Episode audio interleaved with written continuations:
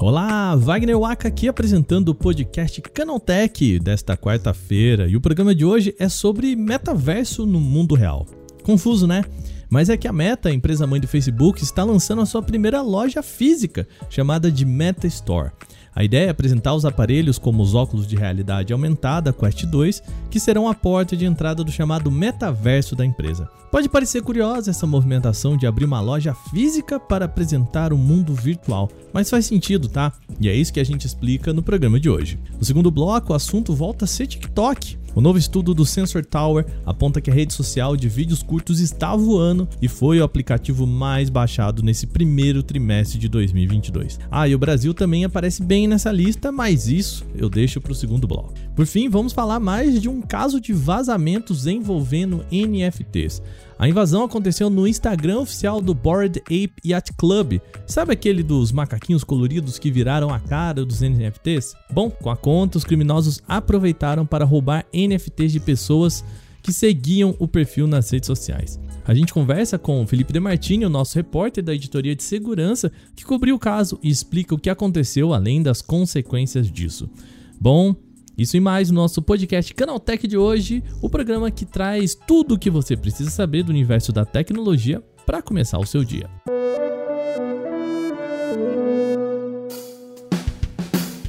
Olá, seja bem-vindo e bem-vinda ao novo podcast Canaltech, o programa diário que atualiza você das discussões mais relevantes do mundo da tecnologia. De terça a sábado, às 7 da manhã. Eu sei, às vezes a gente tá com problema de publicação, então eu sei que não tá chegando exatamente às 7 da manhã para você, mas a gente tá resolvendo isso logo, tá bom? Aqui a gente traz os três acontecimentos tecnológicos aprofundados aí no seu ouvido. Lembrando que a gente tem na segunda-feira o nosso Porta 101 para você não ficar sem o seu podcast. Não esquece de seguir a gente no seu agregador para receber sempre episódios novos e também aproveita que você tá aí, deixa uma avaliação pra gente com um comentário. Isso ajuda a gente pra caramba.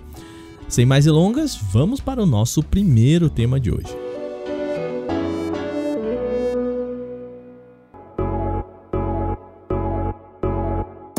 O programa começa com a Meta, a empresa de Mark Zuckerberg anunciou o lançamento de uma loja física, a Meta Store. Isso no mundo real, tá? Para vender aparelhos voltados ao metaverso. O espaço vai ficar lá no campus da companhia em Burlingame, na Califórnia, com uma série de produtos. Mas isso eu vou deixar para o nosso repórter e apresentador Gustavo Minari explicar para você. Fala aí, Minari. A Meta anunciou que pretende inaugurar sua primeira loja física lá nos Estados Unidos. Na Meta Store será possível, por exemplo, experimentar e comprar óculos de realidade virtual e outros produtos tecnológicos que a empresa pretende usar no metaverso. O catálogo inclui a linha Meta Portal, com displays inteligentes voltados para videochamadas, produtos da MetaQuest, uma linha de headsets de realidade virtual, além dos óculos de realidade aumentada da Ray-Ban. A loja, com 144 metros quadrados, será inaugurada no campus Burlingame da empresa, que fica na Califórnia, no dia 9 de maio. A Meta ainda não disse se pretende levar essa experiência para outros locais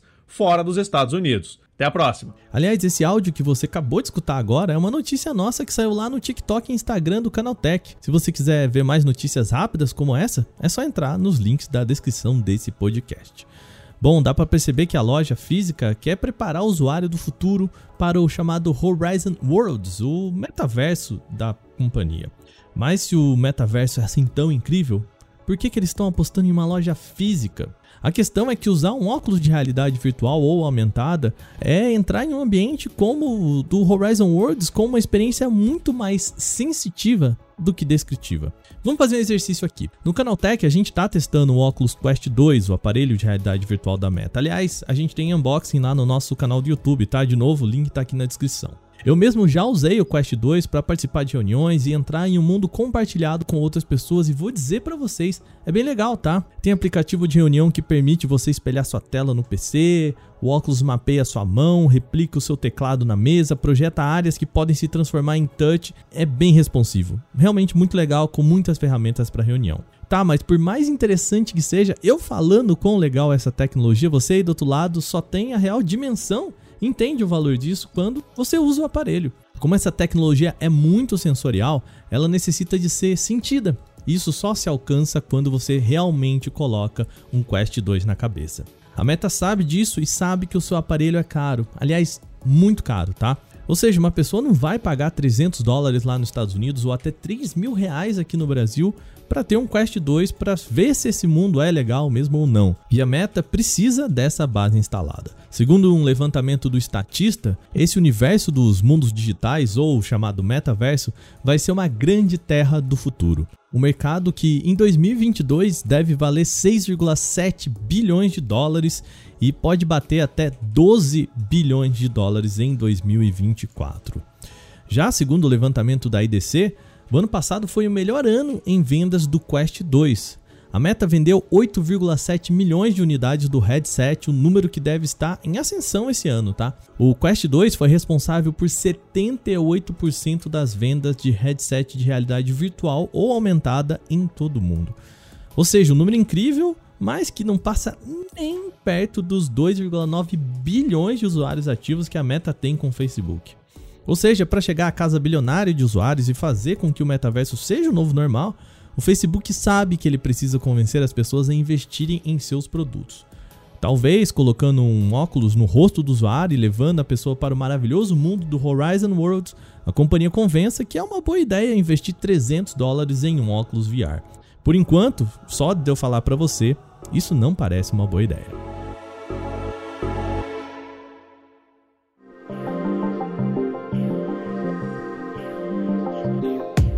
Agora é o momento de falar de pesquisas e dados aqui no nosso programa. Um novo levantamento do Sensor Tower mostra quais foram os aplicativos mais baixados do primeiro trimestre de 2022, ou seja, de janeiro a março desse ano. O TikTok ainda se mantém soberano nessa, tá?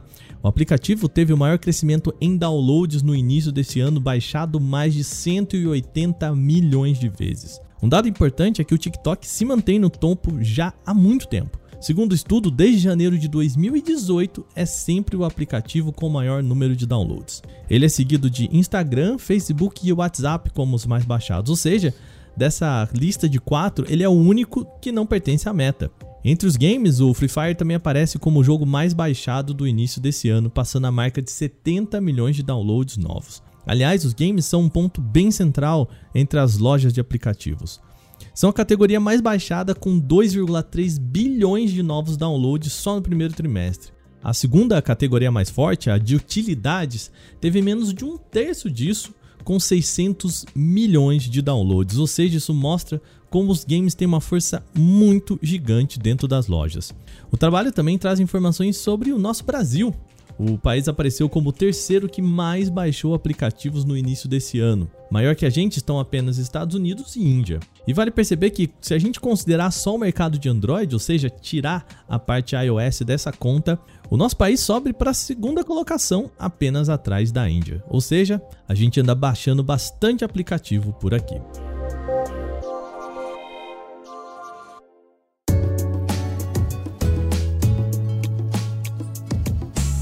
Bom, no nosso terceiro bloco de hoje vamos falar sobre, de novo, mais um caso de NFTs e furtos aqui, problemas de segurança com NFTs.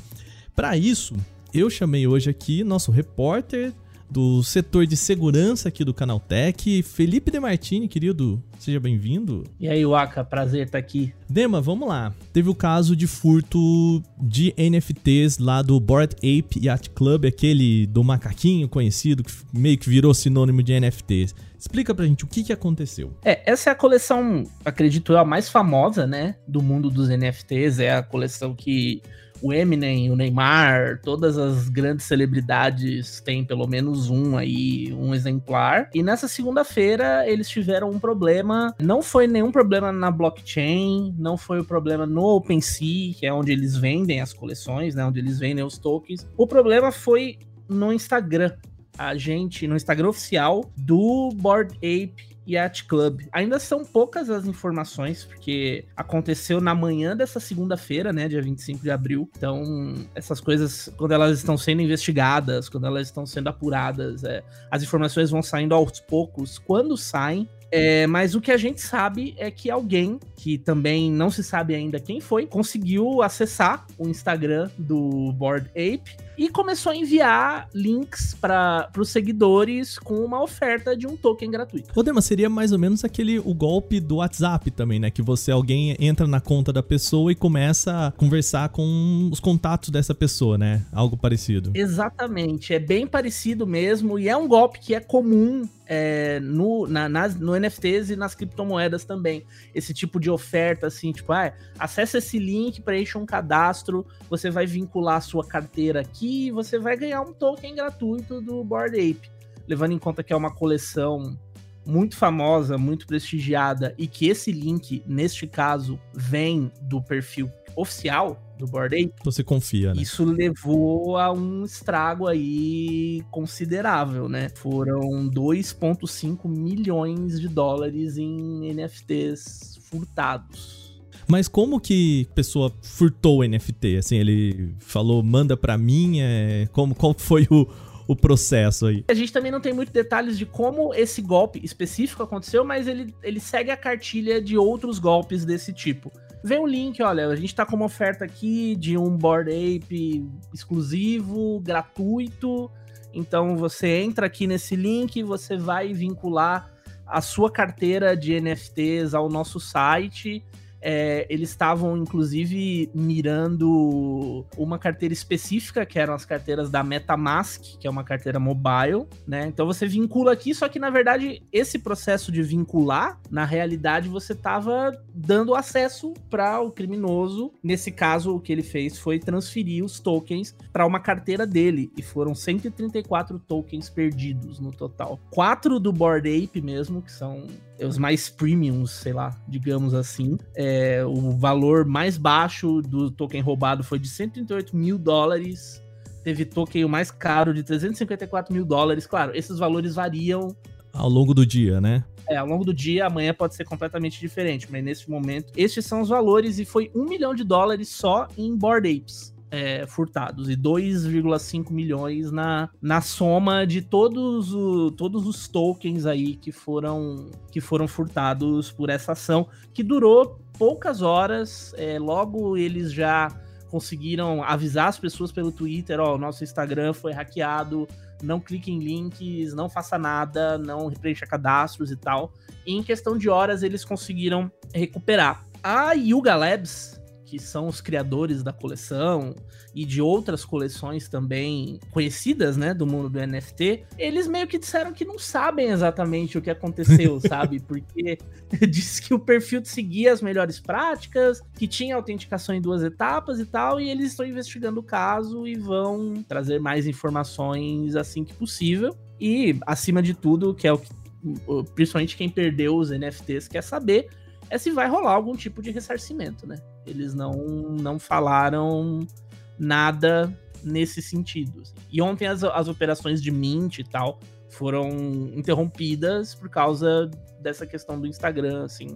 Mas eles já estão, assim, business as usual. Aconteceu. É, eles já estão falando de outras coisas. No Instagram eles falaram, não, a gente não vai postar nada aqui no Instagram até a gente saber exatamente que tá seguro e o que aconteceu. O Instagram deles está congelado. Mas no Twitter eles continuam divulgando foto e tudo mais, enfim continua, as coisas estão correndo normal. E daria para evitar? Como que a vítima poderia evitar cair nesse golpe? Porque a gente tá falando de um golpe que veio do perfil oficial, né? Seria, vamos dizer assim, seria como a, a, a loja na qual você sempre confia te manda um link que você acha que é confiável. Teria que ter uma malícia saber assim, vamos dizer, entre muitas aspas, dá para culpar quem caiu nesse golpe, né? É, é complicado você culpar quem caiu, até porque o perfil do Board Ape, ele não só é o perfil oficial, como ele é verificado pelo Instagram.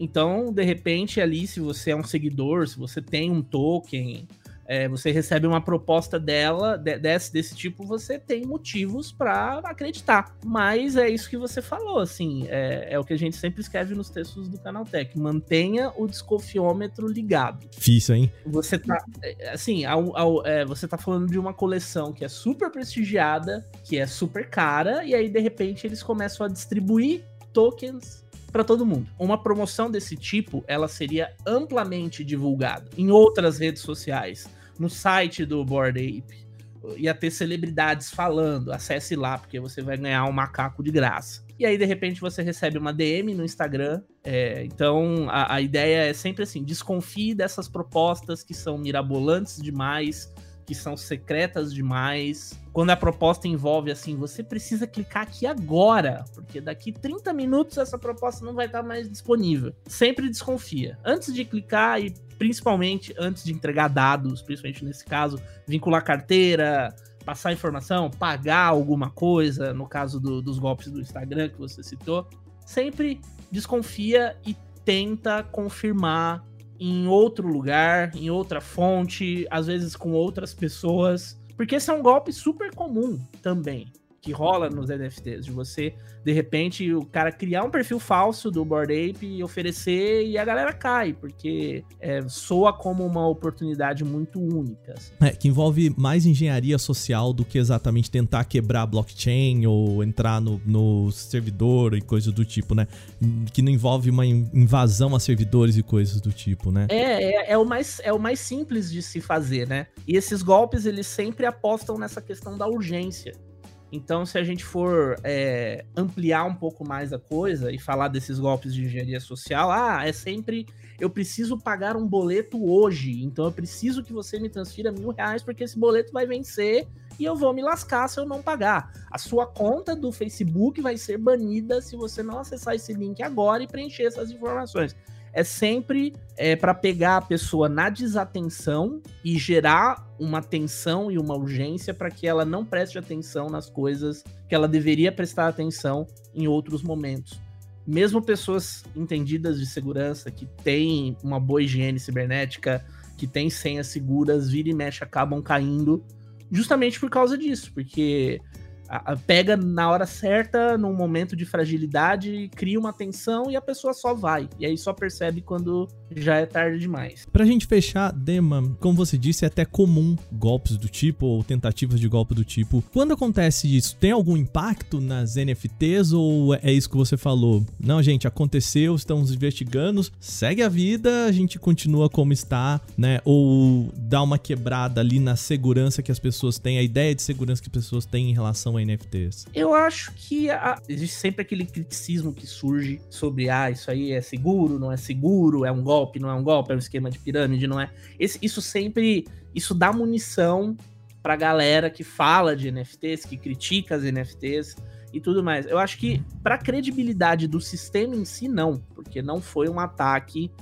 é, como você falou, não foi um ataque à blockchain, não foi um ataque ao servidor, isso também gera impacto na segurança, é, na credibilidade, aliás, do, da própria Yuga Labs, da própria coleção, porque, poxa, como é que isso aconteceu e agora eu perdi o meu token de 300 mil dólares por causa disso, por causa de um deslize dos caras, e agora? Vou ser recompensado? Não vou ser recompensado? A gente tá falando de celebridades, a gente tá falando de investidores, a gente tá falando de gente com algum nível de importância, por menor que seja. Que tem 300 mil reais para comprar um ativo como esse que não tem um valor, é, digamos que além do, do virtual, né? Exatamente. Então eu acho que o dano é mais para credibilidade, assim, da coisa. Não, nem, nem tanto para a tecnologia em si, ou com relação a levantar dúvidas quanto à confiabilidade da blockchain, ou coisas desse tipo, ou enfim, baixar valor de forma generalizada. Nem é o maior golpe desse tipo, sabe? A gente tem invasões, teve um, recentemente uma brecha no próprio OpenSea e tal, coisas mais graves. Mas é, é essa ganha um, um destaque por ser uma coleção das mais conceituadas, assim. Coleção prestigiada dentro das NFTs, né? É, a coleção que vai deixar você ser amigo de celebridades, se você tiver um. Então, é, é, a galera gosta. Deveria, deveria ter um outro sistema de segurança, né, Dema? É, sim. Dema, obrigado então por vir aqui explicar pra gente. Lembrando que diariamente a gente tem lá, né? Você tá aí, nossa editoria de segurança tá sempre cobrindo aí vazamentos e aproveitar e falar para você, segue lá porque tem muitas dicas de segurança e também sempre contando aí novos golpes que infelizmente aparecem na praça, né? É, a gente faz o possível para que você não caia nos golpes. Então, leia lá que você vai ficar bem informado. Dema, obrigado mais uma vez, viu, querido? Tamo junto. Bom, terminadas as notícias principais de hoje, vamos agora para o nosso quadro Aconteceu Também.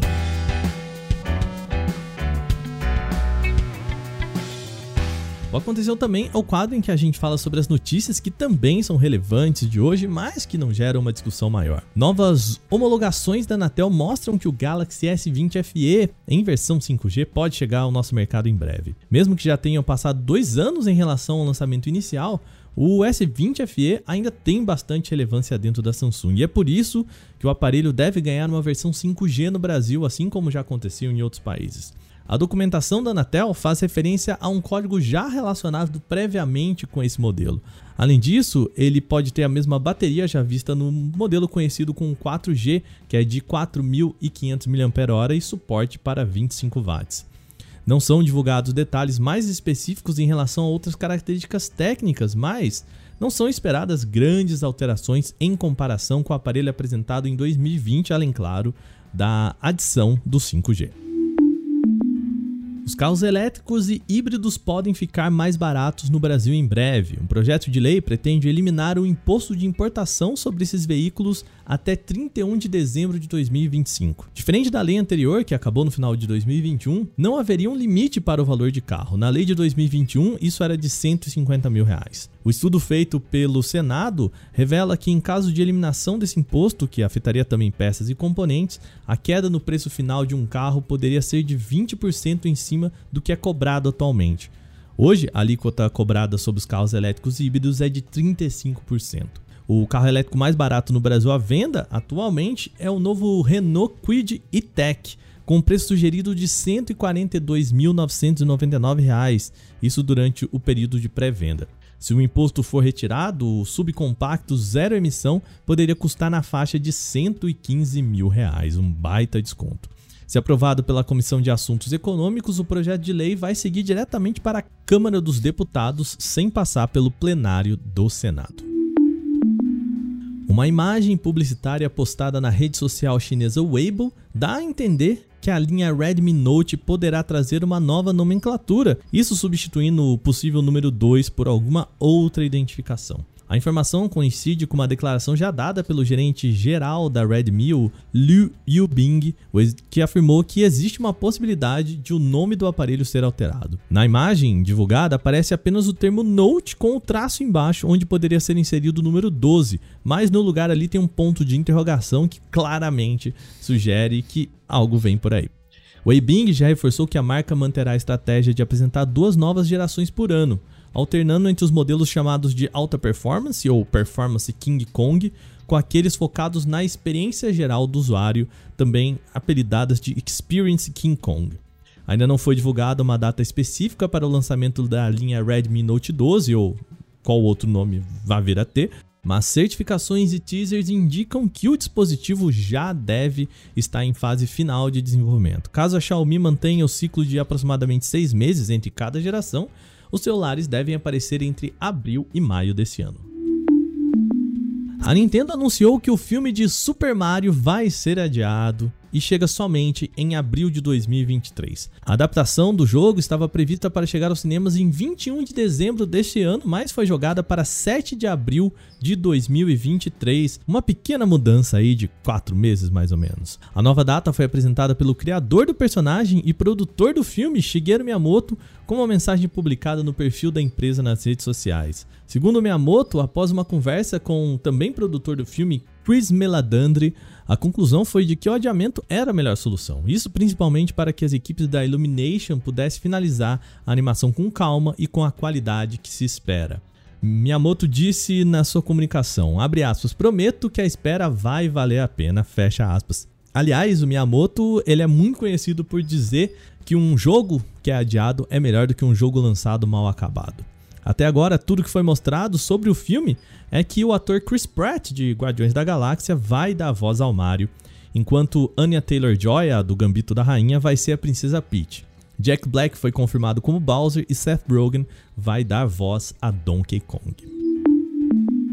Tecnologia da informação, o famoso TI, foi o segundo segmento que mais cresceu no país em 2021, de acordo com o um estudo da plataforma de inteligência de vendas Cortex. Os serviços essenciais, como água, esgoto, gás e energia elétrica, foram o destaque do ano passado, com um crescimento de 75% em relação a 2020.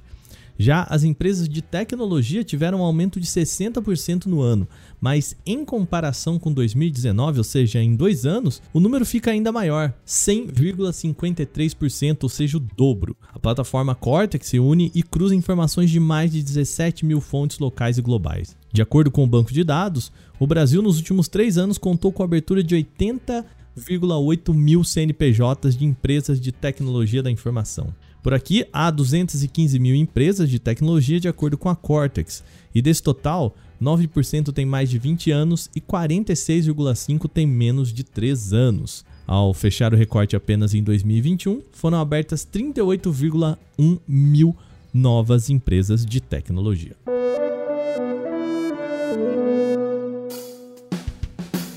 E com essas notícias de hoje, o nosso podcast Canaltech vai ficando por aqui. Lembre-se de seguir a gente e deixar uma avaliação em seu agregador de podcast, isso se você usa um, claro. É sempre bom lembrar que os dias de publicação do nosso programa são de terça a sábado, com episódio novo logo de manhã para acompanhar o seu café. Esse episódio foi roteirizado, apresentado e editado por mim, Wagner Waka, com a coordenação de Patrícia Gnipper.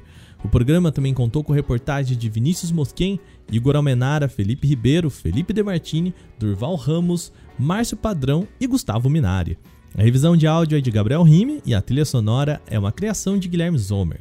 Agora o nosso programa vai ficando por aqui e amanhã eu volto com as principais notícias de tecnologia, tudo o que você precisa saber antes de seguir com o seu dia. Até lá!